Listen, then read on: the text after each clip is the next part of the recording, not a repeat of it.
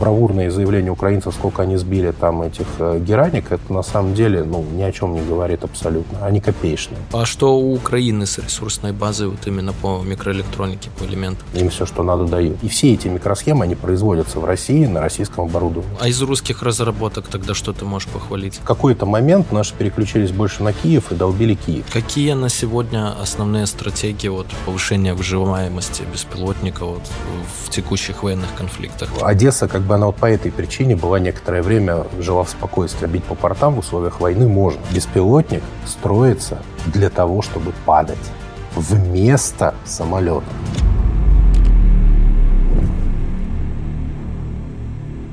Друзья, привет! Рад видеть на Упс Люди Про и снова из Москвы или Таиланда кто знает. И мы сегодня опять снимаем, куча событий произошла с беспилотниками связано. Он сегодня по Украине летела по заявлениям украинских властей. Ну, других у нас нет, да. И я видел, опять же, в телеграм-каналах это мы тоже не можем верифицировать, но по разным оценкам сбито от 71 до 74 и 75, прям какие-то фантастические результаты. И поскольку беспилотники, да, становятся, наверное, одной из решающих технологий в войнах сегодняшнего дня и, конечно же, завтрашнего, будь они прокляты. Вот, мы опять с Сергеем Товкачем, с которым уже снимали, наверное, три выпуска, может быть, четыре, поговорим об этом и о последних новостях в авионике, да, в, именно в построении беспилотных летательных аппаратов и, соответственно, защиты от них. Сережа, привет. Всех Давай сразу чуть-чуть, что изменилось вот с нашей последней не такой уж давней встречи? На самом деле изменилось очень многое. А, давай начнем, наверное, с украинцев. У них поменялась, во-первых, тактика действия БПЛА практически полностью. То есть они сейчас э, больше переключились на автономные дроны, которые летают по координатам, но в отличие от Герани, они не одноразовые, они бомбардировщики. Это как э, самолетного типа беспилотники, так и коптерного типа, так называемые ведьмы, баба-яга, э, тяжелые дроны с подвесами. Они прилетают на определенную точку, бомбятся. Точка эта заранее выпаливается каким-то беспилотником с хорошей оптикой, э, с хорошего расстояния, там, где его не может достать какая-то окопная ПВО. Окопное ПВО – это что? Это в основном автомат или пулемет. То есть самое эффективное средство борьбы пехоты с беспилотником – это ПКП с тепловизором, потому что любой беспилотник, он достаточно теплый, особенно коптеры. Их хорошо видно на фоне неба, Э, небо всегда холодное в инфракрасном спектре. Соответственно, имея теплак, даже самый плюшевый теплак с Алиэкспресса, там, охотничий, самый дешманский на ПКП, потому что твоя задача просто увидеть точку. И даже не нужно иметь там трассирующие пули, потому что пули тоже теплые, в теплак тоже видно, куда они летят. Просто по трассам можно сбивать э, достаточно эффективные беспилотники, чем, собственно, сейчас и занимаются. Вот последнее время очень много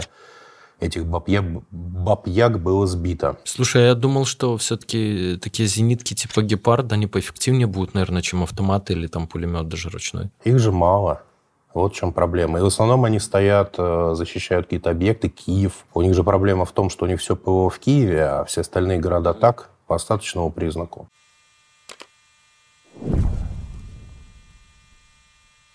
Информация как много знает о тебе твой телефон.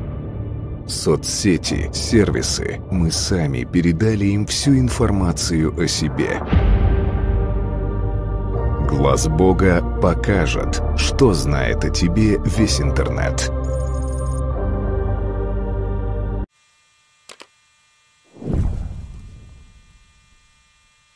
Ну и сейчас в Одессе еще начинают э, укреплять, ну, еще сильнее. Ну, Не, Одесса, мало, Одесса конечно, и была. Э, но, э, скажем так, в какой-то момент наши переключились больше на Киев и долбили Киев. Они туда все стянули, потом закончилась зерновая сделка, и фактически вот с окончанием зерновой сделки стали долбить порты Одессы, чтобы максимально разрушить как портовую инфраструктуру, так еще ж такой моментик, что они стянули практически все производства и склады туда. И таким образом, ну, удар по этому порту, это было бы нарушение зерновой сделки, нарушение, там, удар по гражданскому объекту и так далее. А порт вообще, ну, как любое место двойного применения, он считается военным объектом и считается законной целью. Соответственно, бить по портам в условиях войны можно. Если бы, конечно, украинцы нам ее объявили, или мы им. Вот. Но порт является законной целью, соответственно, так-то бить по нему можно, но в условиях зерновой сделки бить было нельзя. Поэтому они там все хранили в перемешку с зерном, а как только сделку завершили, вот тогда начали утюжить вот эти все склады, тогда у них резко закончились э, ракеты «Кольхе», резко закончились ударные беспилотники, накрыли несколько цехов по сборке ФПВшек, ну, собственно, сразу дефицит фронт ощутил. Одесса, как бы она вот по этой причине была некоторое время жила в спокойствии. А так это была цель тоже номер один. Слушай, а про Бабу Ягу ты говоришь, это американцы Джона Уика прислали, да, на помощь все-таки? Но если бы прислали, он бы, конечно, всех спас сразу. Вообще, если бы американцы прилетели на черных вертолетах, они, конечно, сразу всех победили. Но они пока ждут, дают, так сказать, возможность выиграть самим, не вмешиваются. Вот, поэтому а видел у меня недавно было неделю назад буквально интервью с этим с оператором БПЛА. Кстати, спасибо, что расшарил у себя в группе. А можешь прокомментировать основные моменты какие-то? Да, он в принципе все правильно сказал. Единственное, я хотел дополнить, он там говорил, что в академиях плохо обучали наших офицеров и что они не знают, что такое обледенение. Обледенение изучают в восьмом классе программы физики раздел испарения влаги. Поэтому те, кто 11 лет учились, они отбывали срок, они прекрасно знают, что такое обледенение. Кстати, водителей это тоже касается за рулем автомобилей. И что, допустим, если на улице плюс 5, то лед легко может образоваться, если есть ветер. Ну и, естественно, то, что с высотой температура падает. Соответственно, беспилотник взлетает э, здесь плюс 15, он взлетает там на тысячу метров, Орлан легко летает на тысячи и выше. Там еще обдувается потоком, скорость порядка 120, естественно, лед начинает намерзать. Все, птица падает. То, что человек это не знает, это не заслуга Академии, это заслуга его собственного идиотизма. И, к сожалению, таких очень много. А в остальном он все правильно сказал, дополнить нечего. Но он еще сказал, что самые, наверное, передовые по беспилотникам, но опять же, по его мнению, оно может быть субъективным, это США и Израиль. Какая страна, по-твоему, в мире, да, самая развитая и технологичная в плане БПЛА? США. А на втором месте? Может быть Китай, не знаю про китайских. Они как бы молодцы, но сложно сказать, кто на втором. Может быть Израиль. Израиль тоже достаточно давно эту штуку продвигает. Вот. Но круче США пока никто не продвинулся в этом. Вот ты что можешь сказать по этому поводу? США и Китай, потому что Израиль – это часть США в беспилотной сфере. Это такая у них э, внешняя КБ, скажем так. То есть он полностью завязан на США по электронике. В основном Израиль на себя берет исследовательскую деятельность, то есть моделирование, разработку, разработку ПО, разработку систем, но все равно они завязаны на комплектующих из США, на американских, на многих технологиях из США, на многих станках из США. То есть если Израиль сейчас обрубить от США, у него беспилотная сфера кончится абсолютно а ничего, в принципе, Ну вот про Китай, про Китай он не мог говорить, говорит, ну просто я, к сожалению, про них ничего не знаю. Как бы мы, мы вообще, в принципе, а я знаю про китайские беспилотники, а ты знаешь? Да, знаю. И я знаю точно, что вот э, мы наш последний автопилот собрали, у нас одна э, микросхема, один компонент электронный был натовского производства. Это гироскоп. К сожалению, китайцы пока еще хорошие гироскопы делать не умеют. Это единственный компонент, который был во всей плате производства от страны НАТО. Все остальные были китайские и отечественные. Причем отечественные не военные, мы взяли там транзисторы. Ну, отечественных, конечно, мало, не скрою. А, в основном там были полевики, транзисторы, а, всякие ключевые микросхемы, логические микросхемы, но микроконтроллер полностью аутентичный китайский, не клон ничей. Датчик давления китайский, магнитометр чисто китайский – и дофига всего вот чисто китайского, то, что они для себя внутри выпускают, это я к чему клоню? Вот э, многие спрашивают, когда там Россия может, допустим, занять какие-то позиции да, в, э, в мировом рынке беспилотников. Не имея производства элементной базы электронной, никаких позиций ты никогда не займешь, потому что фюзеляж, планер вот сделать, да, корпус – это может вообще любая страна в мире просто научить там, потратить полгода, и они начнут клепать. Провести аэродинамическое какое-то моделирование и разработать этот планер, ну, если ты сам не умеешь, сюда можно заплатить, и тебе сделают. Самое вот ЦИМИС, он находится вот здесь вот в электронике. То есть нужна элементная база своя и свое ПО. И если с ПО у нас проблем, в принципе, нет, там тот же Орлан и во многом уже Герани, это наше ПО, отечественное, и действительно его ребят классно разрабатывают. Глушилки, опять же, тоже, это очень сложная тема, там тоже ПО отечественное, но элементная база у нас, мягко говоря, в жопе. Работы ведутся, я знаю точно, что поднимаются производства на некоторых заводах современных чипов, но эта перспектива, я думаю, э, реалистична лет 10.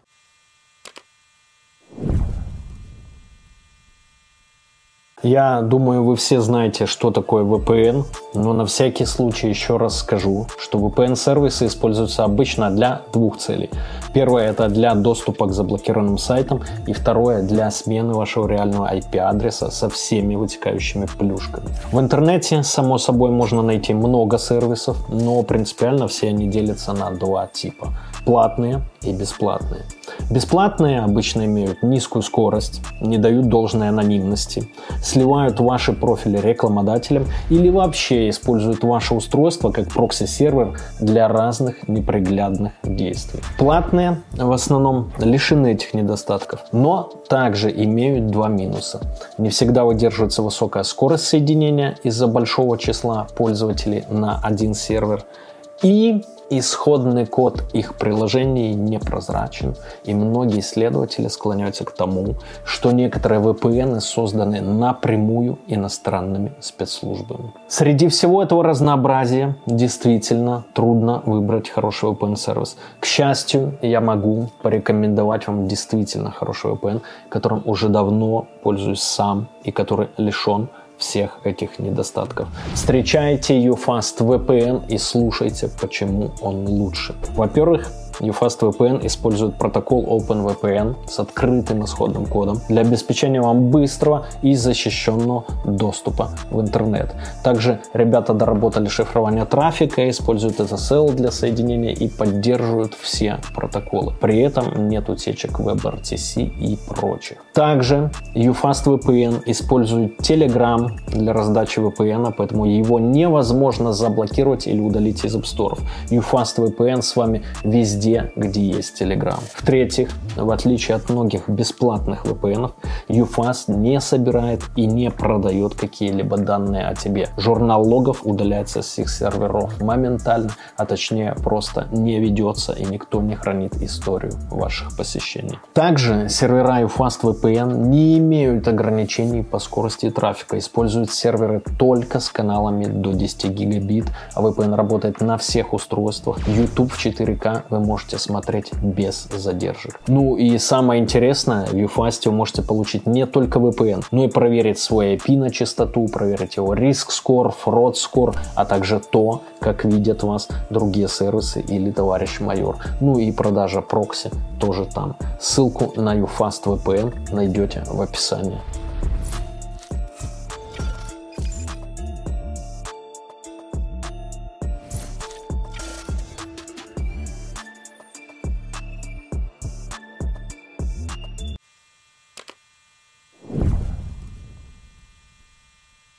Ну, мы с тобой ранее обсуждали уже, что это все же сфера микроэлектроники, да, в которой лидирует там Тайвань, тот же Япония, наверное, Америка, и завязано много на литографических, по-моему, плитах из Голландии. Ну, короче, когда мы наладим, там, учитывая уровень коррупции российской, вообще в целом СНГшной, наладим производство таких-то чипов, уже на Тайване образно будут клепать там в 10 раз меньше, эффективнее по энергопотреблению, по количеству обсчитываемых операций и так далее, скорее всего, да. А дело в том, что для беспилотника-то гиперпластины-то не нужны практически то, что те контроллеры, которые применяются в беспилотниках, вообще в военной технике, я про это говорил, уже многие над этим смеялись, но это те, кто не умеет гуглить а, что вообще в военной технике, чем грубее техпроцесс, тем лучше, потому что чем больше э, непосредственно каждый транзистор в микросхеме, а тем больше ему нужно энергии, чтобы переключиться внешний, соответственно, тем больше уровни внешних излучений он выдерживает, но они на него не влияют. Соответственно, как ионизирующее излучение во время ядерного взрыва, так и какие-то мощные целенаправленные электромагнитные помехи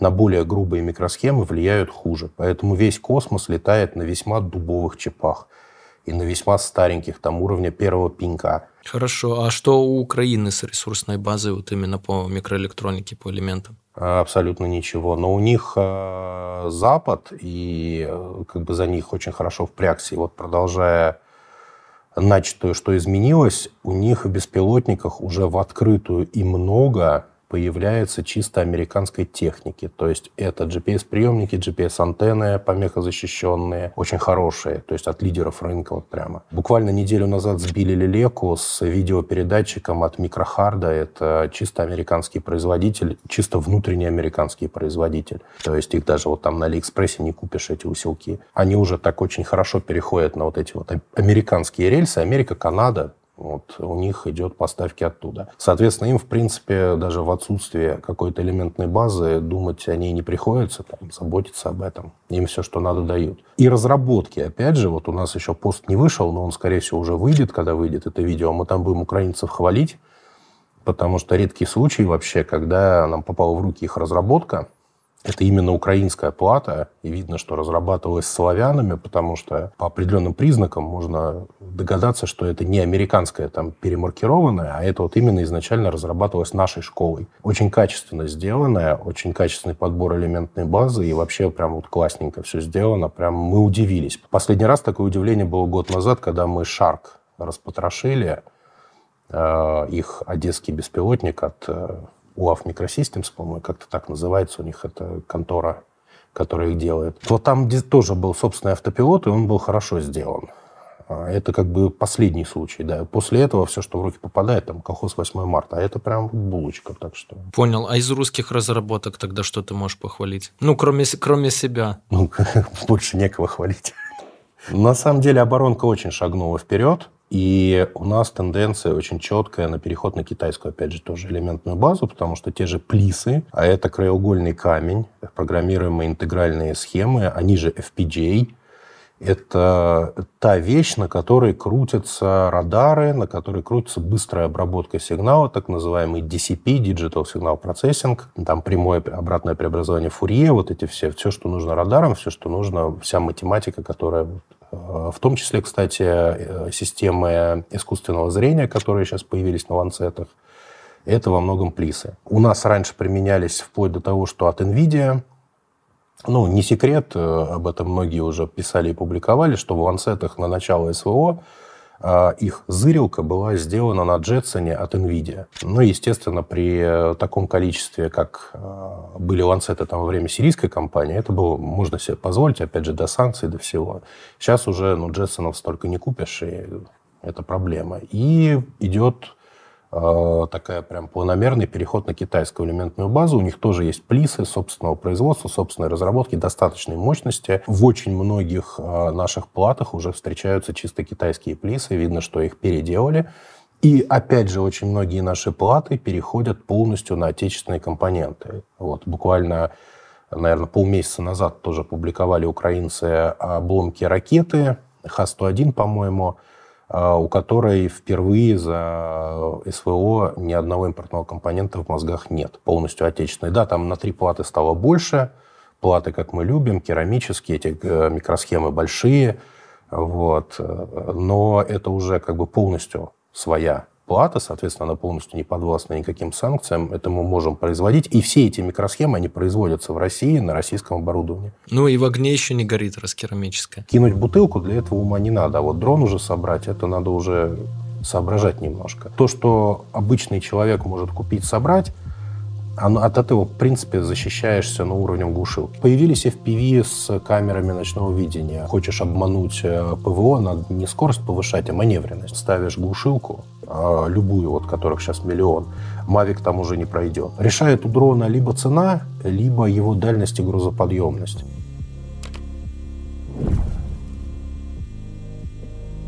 А прокомментируй вот э, страх Лукашенко и, и, или, или чем это вызвано заявление вообще, дай закон прям, что они приняли, э, что все дроны, даже DJI и прочие там видеооператорские, и, ну вообще все ты должен как бы, ты уже не завезешь, во-первых, а те, что есть, ты должен что-то, если мне память не изменяет, принести, сдать вот как ствол, да, как оружие, например, там на ответственное хранение куда-то там в полицейский, милицейский участок. Что ты об этом думаешь, чем это вызвано вообще, и нужно ли это, или это просто, ну, такой какой-то страх иррациональный, который вообще ничем не поможет, и нужно отменить это как авантюру какую-то пустую. Скорее, это иррациональный страх, э, потому что э, так же, как и у нас, э, начало СВО там на его даже середину, будем надеяться, что середины мы уже достигли хотя бы. Первая мысль у вот этих вот людей, которые в академиях плохо учились, у них первая мысль это то, что сейчас внутренние враги а, назаказывают соли дронов,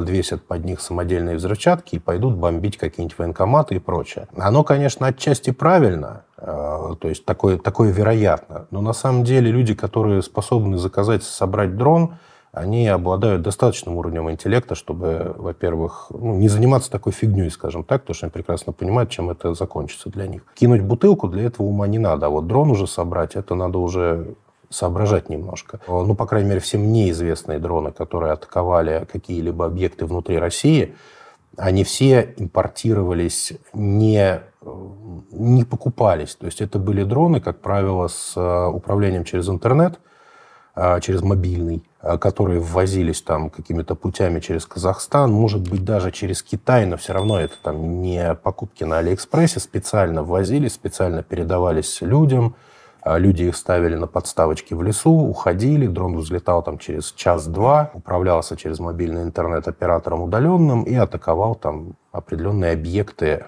на территории России. Мы даже публиковали фотографию такого дрона. Ну, всего дрона нам не разрешили опубликовать, но вот слот сим-карты на нем мы опубликовали. Это нам разрешили. А страх иррациональный.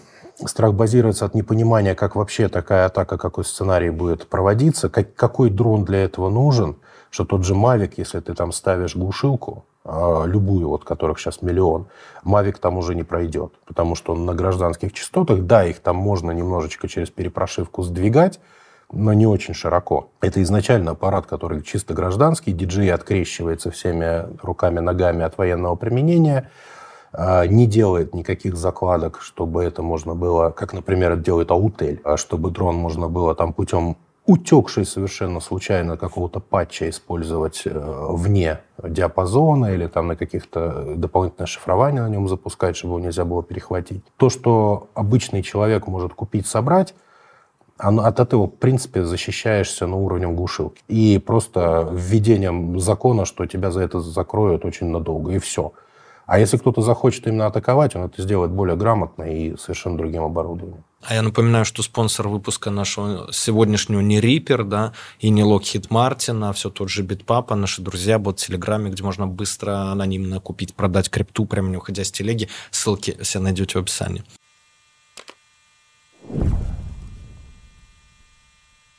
Какие на сегодня основные стратегии вот, повышения выживаемости беспилотника вот, в текущих военных конфликтах? А на самом деле не надо повышать выживаемость беспилотников. Даже та же атака на Киев сегодняшняя, она же произошла, вот они отрапортовали, что 70 сбитых, и это преподносится как достижение. А на самом деле-то это запланированные потери, потому что задача была перегрузить ПВО, заставить высадить ракеты. Ну, мы с тобой обсуждали это раньше, что единственный, да. в принципе, там путь это просто перегружать его числом брать, когда да. не успевает оно перезаряжаться или заканчиваются ракеты. И, в принципе, не ты один, я думаю, это понимаешь, и, и украинская сторона, и российская это тоже понимает прекрасно. И они просто были запущены, их принесли, так сказать, на жертву на алтарь войны.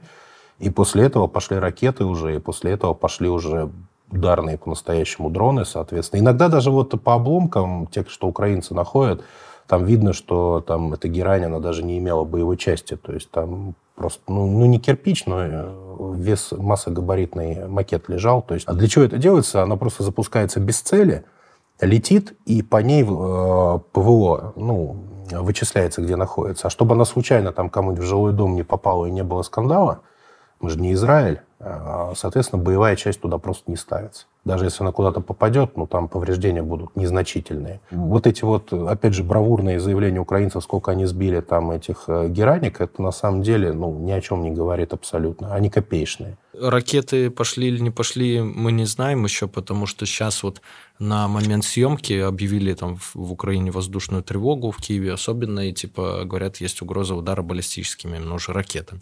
Так что может быть и так. Но скажи, вот они сегодня, те, что публиковались, во всяком случае, они были покрашены в черный, да, и написано, что якобы, ну, в темном небе их сложнее заметить. Но я допускаю, это логично, я сам бывал на охотах ночных, когда ты, например, на охоте когда утку запрещено вот стрелять в темное время суток, пока ты не увидишь четкое оперение, там какие-то цветные элементы и так далее, потому что, ну, реально она темная, серая, и ты ее ночью не видишь ни хера. Вот. Это для этого сделано покрытие? Да, потому что э, за неимением там нужного количества гепардов и э, систем, скажем так, автоматического поражения, которые имеют радарное наведение – всепогодных, а, у них очень много постов просто по образцу Второй мировой войны, где стоит либо ЗУшка, либо даже просто ну, ЗУ, зенитная установка, а, либо даже просто какой-то отряд с пулеметами, и у них прожектор. И они этим прожектором да, просто да, выцеливают, и дальше начинается пальба, и в надежде ее хоть как-то сбить, повредить. Соответственно, светлые э, дроны его легче заметить. Если он попадает в луч прожектора, его хорошо видно. И про это писали многие каналы, и мы писали, что ну, освоите же уже технологию покраски гераний в темный цвет. Но они желтые, потому что они для песка предназначены. Зачем это ну, копировать да. было -то? Слушай, а правда, что они были покрыт, покрыты ферритовой там какой-то крошкой да, для защиты именно от радарного излучения, чтобы их сложнее было запалить с земли? А это, это мы сегодня бред? вбросили. На самом деле, конечно, нет, э, но было забавно наблюдать, как это понесли по пабликам и стали обсуждать. Это Юра у нас, один из админов, он юморист. Он там написал, что, короче, он не просто черный, там же фер, ферань было написано. Ну, ребята развлекались, там буквы корячили. Это ферань, говорит, она с ферритовой краской покрытая. Да. А там уже херач ее, как только не, не народ не изгаляется. Mm-hmm. Там не братья вместо не браться. За элерон же нельзя браться, его сломаешь. Поэтому на них на всех написано не браться, но исправляют на не братья. И, в частности, вот почему-то вместо герани им захотелось там ферань написать. Ну, Юра это быстренько развил, вкинул, и два часа мы наблюдали за буйством красок в интернете.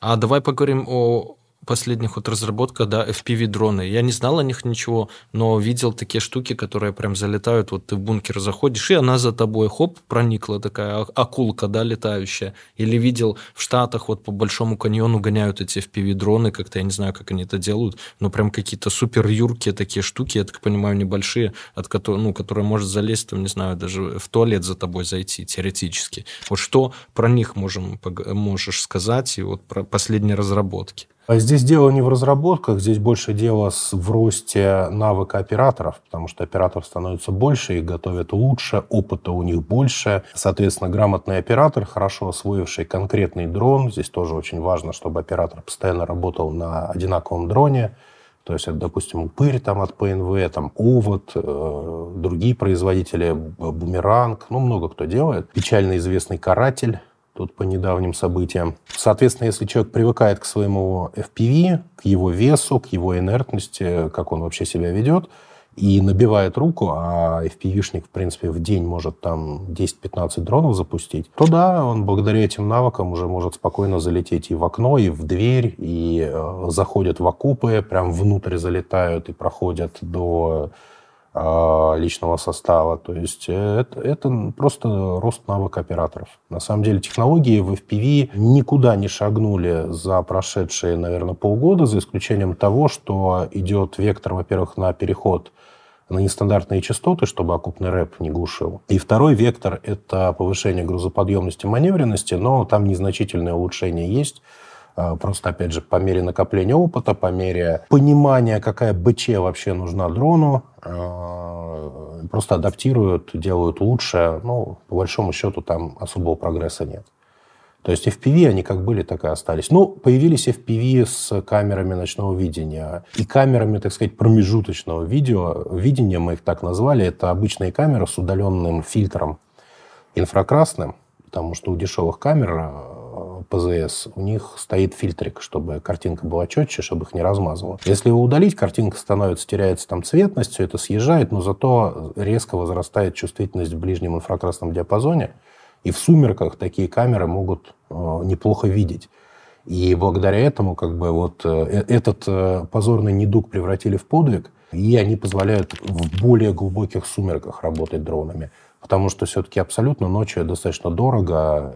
Ну, камера тепловизионная, она значительно дороже, чем обычная. Насколько нам известно, на упыре применяются такие камеры с удаленным фильтром. А, ну, нам про это не говорили, просто мы так сами смотрим, что они делают. И на многих других дронах я точно знаю, что так делают. И благодаря вот э, характеристикам этой камеры она лучше видит в сумерках. В темноте в полной нет. Тепловизионная камера, она, конечно, все замечательно, можно летать ночью, но хороший тепловизор дорогой, его жалко в один путь отправлять. А дешевый тепловизор, он очень инертен, и когда дрон движется, он очень сильно мажет картинку. Соответственно, ты видишь просто тепловое пятно, с него ну, изображение не получить. Но если твоя задача, допустим, поразить какую-то технику, то можно пожертвовать э, теплаком таким, потому что, во-первых, техника большая, и что ты там собрался разглядывать, вот она есть и есть, вот лети на светящийся вот этот вот шарик. Ну, а во-вторых, цена техники против даже теплака, даже хорошего, техника значительно дороже. Поэтому, да, ночью работают наши, и украинцы сейчас жалуются, что наши стали ча чаще работать ночью. А вот э, FPV вообще сама аббревиатура что обозначает? Fly per video, полет по видео. То есть у тебя просто тупо видеокамера стоит на дроне, и картинка с нее передается напрямую тебе в очки или в монитор, и ты как бы сидишь на этом дроне, управляешь им дистанционно. Изначально использовалась на самолетах. Э, Еще в году 2006, когда появились первые дешевые камеры для глазков э, дверных, вот их использовали – они отвратительное качество давали, но уже, по крайней мере, можно было ее в кабину самолетика поставить, ощутить себя пилотом, полетать там по родным местам. А потом эту тему подхватили, стали делать лучше и лучше камеры. Опять же, смартфоны стали развиваться с камерами, появились камеры. Их стали использовать, потому что это же одна и та же матрица, она же везде. Появились прям наборы китайские уже с передатчиком, и так эта тема развивалась, развивалась. Но ее же применяют вот на этом конфликте, ну, с 2014 года, то точно и наша их страна. Это не, не новая вещь. Просто э, с началом вот таких вот масштабных боевых действий это стало массово. И это стали применять обе стороны массово. А до этого и донецкие применяли, и украинцы применяли. А давай про, вот есть FPV-дроны какие-то новые, э, ВТ-40 или БТ-40 с ночными камерами, оптика, характеристики. Какие э, китайские аналоги могут заменить БТ-40? Это ВТ-40, а, расшифровывается как Владлен Татарский. Украинцы же взорвали Владлена, и целая группа, а, скажем так, его сторонников в честь него назвала дрон. Его делает, по-моему, русский беспилотник компания, ну, группа, компания, как там ее не называть, не назвать, и, насколько понимаю, это не официально зарегистрированное образование. Хороший дрон, что я могу про него сказать? Ну, вот они в том числе стали применять инфракрасные камеры. Ну, говорю, это применяют на самом деле все, и э, даже любители, и даже кустарное производство. Вопрос в масштабе.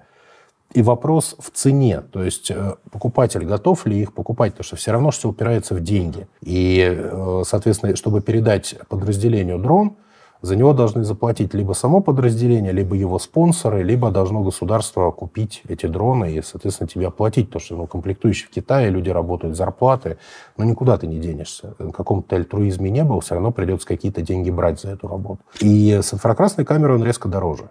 То есть уже получается где-то отношение, ну, один к полтора. То есть ты можешь купить полтора обычных дрона или один с инфракрасным, а то и один к двум. Если подразделение просит, и если у него есть на эти деньги, да, пожалуйста, мы вам хоть с искусственным интеллектом сделаем, там будет 10 раз дороже, но если вам надо, если вы действительно его сможете использовать без проблем.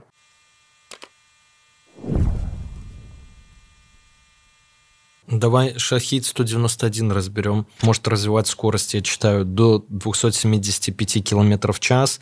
Может автономно находиться в воздухе до 4,5 часов. Заявленная дальность полета более 500 км. Высота до 7,5 км. Достаточно дофига. Шахид 191 способен нести две управляемые ракеты со сколочными боевыми частями, садит какой-то 342. И вот когда мы увидим подобные дроны в серийном производстве, что это вообще? Это опять же а, все производное от того же Рипера, который они там в пустыне один нашли, или что это?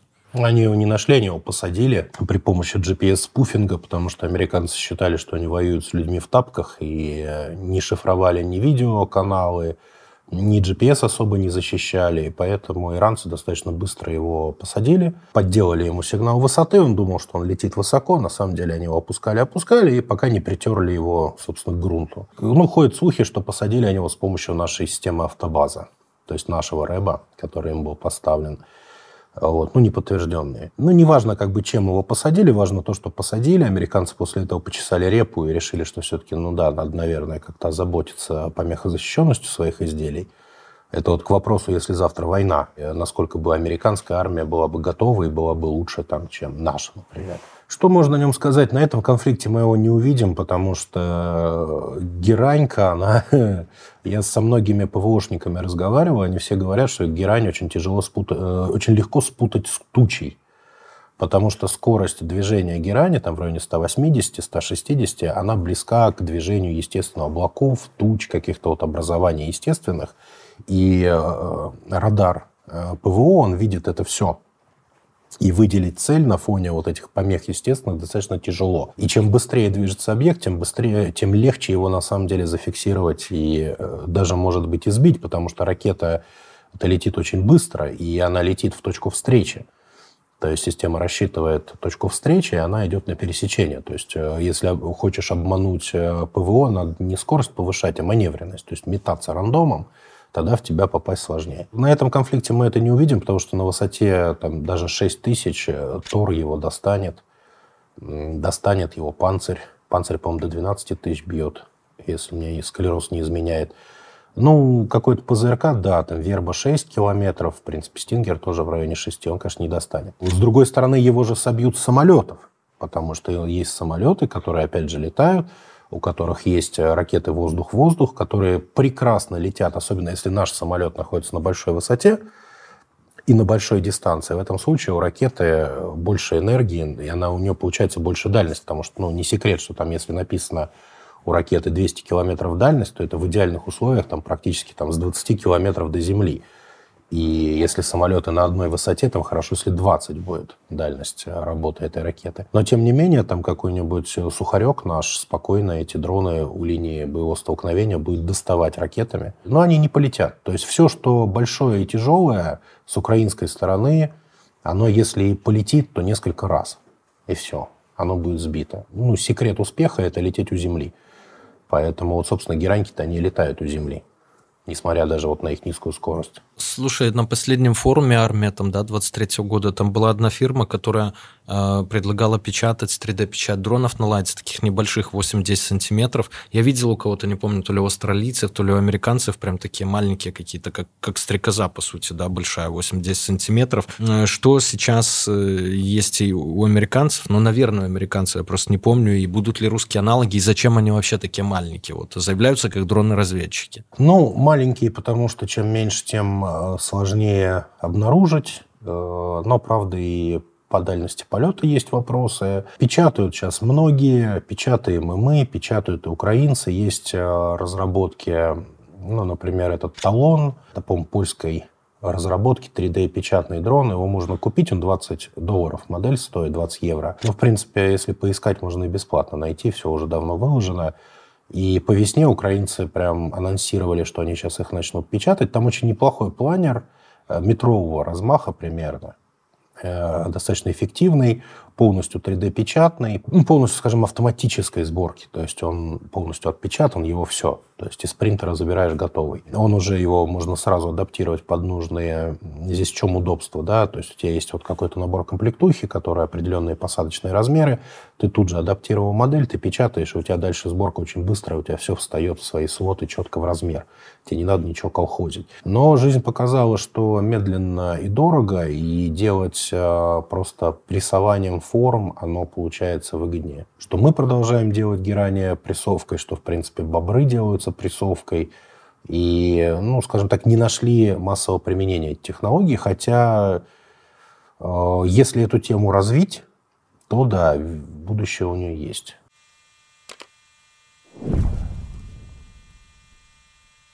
Вчера показывали в Филадельфии дрон такой, э, ну, можно сказать, утрированно авианосец, да, с которого, получается, запускает сразу себя там 8-10 FPV дронов. Вот что ты о нем слышал, во-первых, ли ты о нем, и что ты о нем думаешь? Вот и о такой тактике вообще залета на позицию и дальнейшего там штурма 8-10 Э, самолетиками, которые донес более большой ну, носитель, скажем так. Скорее всего, она будет постепенно применяться. Украинцы уже показали такой же авианоситель в виде Бабы-Яги. то есть большого коптера, который несет FPV-шки. В чем там прикол? В том, что э, у FPV-шки э, ну, эффективная дальность работы 5 километров. Связано это, во-первых, потому что э, физика, скажем так, у аккумуляторов, у есть такая зависимость, скажем, емкости от дальности у дронов, и она, в принципе, в классе, она с константа. То есть ты если делаешь грузоподъемный дрон, то он тебя условно больше пяти минут не летает. Если ты делаешь там дальнолет, он тебя больше какого-то э, ветра, скорости ветра не может летать. И независимо от его размера у тебя вот это вот сохраняется. И, соответственно, ну, FPV-шка такая более-менее оптимальная по грузоподъемности, по емкости аккумулятора, который на ней, и cost-effectivity, и, соответственно, эффективная в плане, опять же, объема БЧ, который она несет, это где-то 5 километров. Если мы летим дальше, мы должны жертвовать либо, э, ну, батареи уже здесь не пожертвуешь, ее надо доращивать, значит, мы жертвуем БЧ. То есть мы несем там условно не килограмм, не два, а полкилограмма. Соответственно, повышаем дальность, но у нас ниже эффективность именно боевая. Это большая проблема. Ну, еще, конечно, рэп работает, помехи, но с этим более-менее борются обе стороны сейчас. Такой вот дрон маточный, да, он чем хорош? Он, во-первых, большую часть э, дистанции позволяет дрону э, экономить энергию, то есть он его притаскивает фактически вот уже в зону действия там радаров, средств поражения, но еще чтобы его не достали. А во-вторых, он ему задает высоту, потому что с высоты э, он меньше энергии расходует, снижаясь к позициям. И плюс он еще работает ретранслятором, то есть сплюнув эти дроны, он еще делает ретрансляцию сигнала. То есть рельеф местности нам уже не страшен. Ни деревья, там, ни кусты, ни какие-то а, терриконы, как вот сейчас под Авдеевкой. Вот. И таким образом, как бы это решение, в принципе, сложное, но к нему придут так или иначе, выхода другого нет, придется. Если мы хотим там поражать э, какую-то 100-миллиметровую, например, артиллерию, артиллерию, а это 6-10 километров от линии боевого соприкосновения, то, в общем-то, при развитом рэп и ПВО у противника только маточным дроном подтаскивать туда. То есть дело, в общем-то, ближайшего будущего. Да, но кроме крылатых вещей типа ланцета, потому что такие априори более эффективны энергетически, но они медленнее, они больше. И вот именно, чтобы маленькая fpv тебе прилетела в блиндаж, находящийся в ТУ, это надо либо ее туда дотащить маточным дроном, либо чтобы диверсант ее принес, поставил и убежал. Вот только так. А скажи, вот сейчас у герани этих, да, они же шахиды, ну пусть будет герани в нашей передаче, выяснилось, что морозы там минус 15 и больше, они, в общем-то, херовато на нее влияют. И что сейчас с ними будет? То есть вот сейчас зима, морозы, да? То есть что планируется для, наращ... для повышения их там устойчивости, скажем, к морозам и безотказности? Да, скорее они не влияют, просто обычное обледенение, оно влияет на все. Так-то они доказали, что они в морозы летают, и все у них хорошо. Какое-то сочетание погоды. Как правило, мороз еще остаточная влага, когда еще воздух не высох, потому что в мороз обычно воздух сухой. А, но когда еще остаточной влаги много, если в этот момент запускать а, любой летательный аппарат, он обледевает. Что такое обледенение? Это образование на аппарате корки льда. Эта корка льда, во-первых, дает аппарату лишнюю массу, ему становится тяжелее лететь.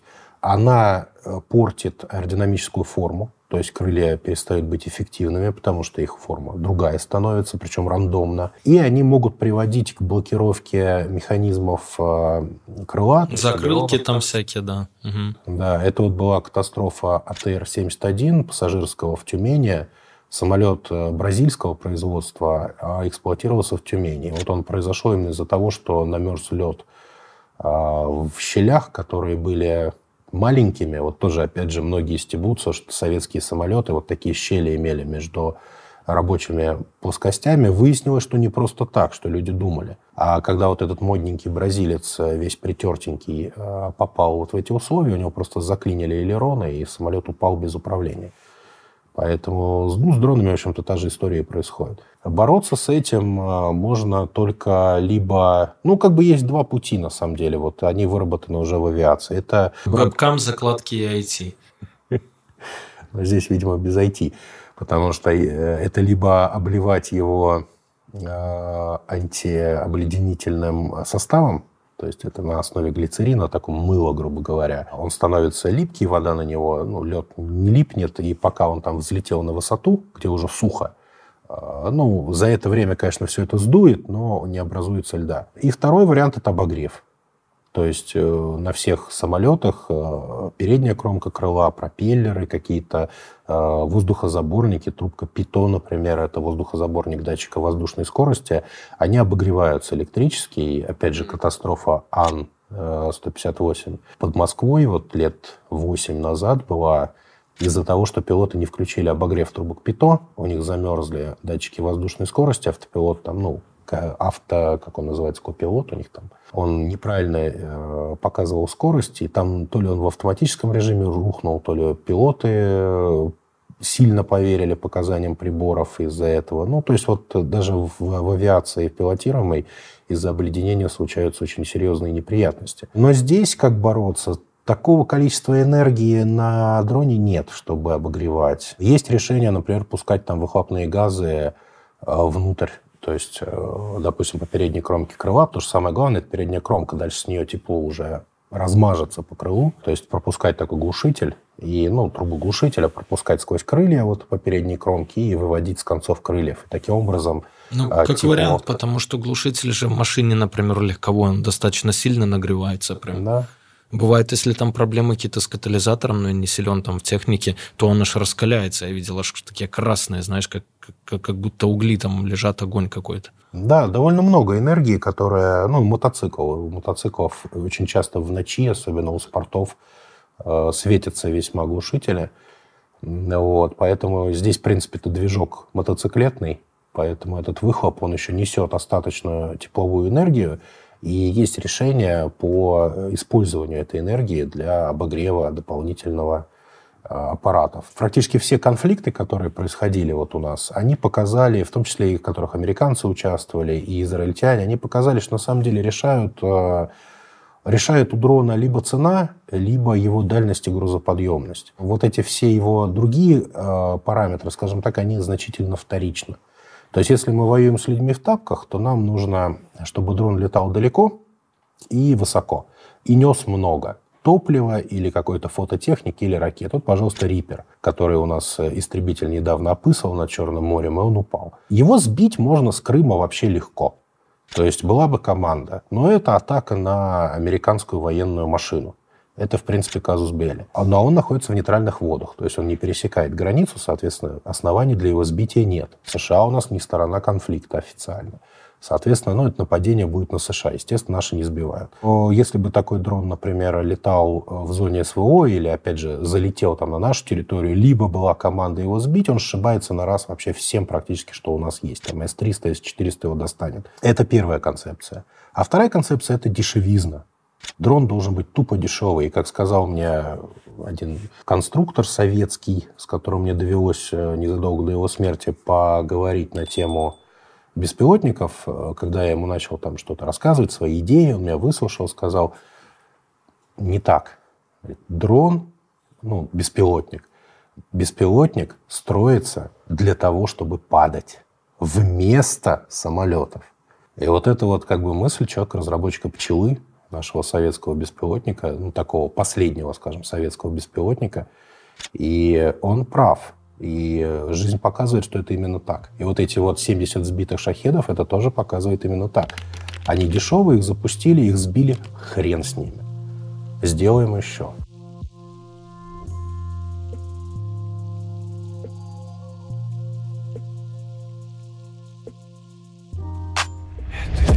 Расскажу тебе тысячу схем умножить на два Сделать профит. Я давно был и есть на слуху Теперь я сижу тебе напротив. Это наш мануал, которому кто-то решит заработать. Это люди про, только твой мой жизненный опыт. Расскажу тебе тысячу схем умножить на два Сделать профит. Я давно был и есть на слуху Теперь я сижу тебе напротив. Это наш мануал, которому кто-то решит заработать.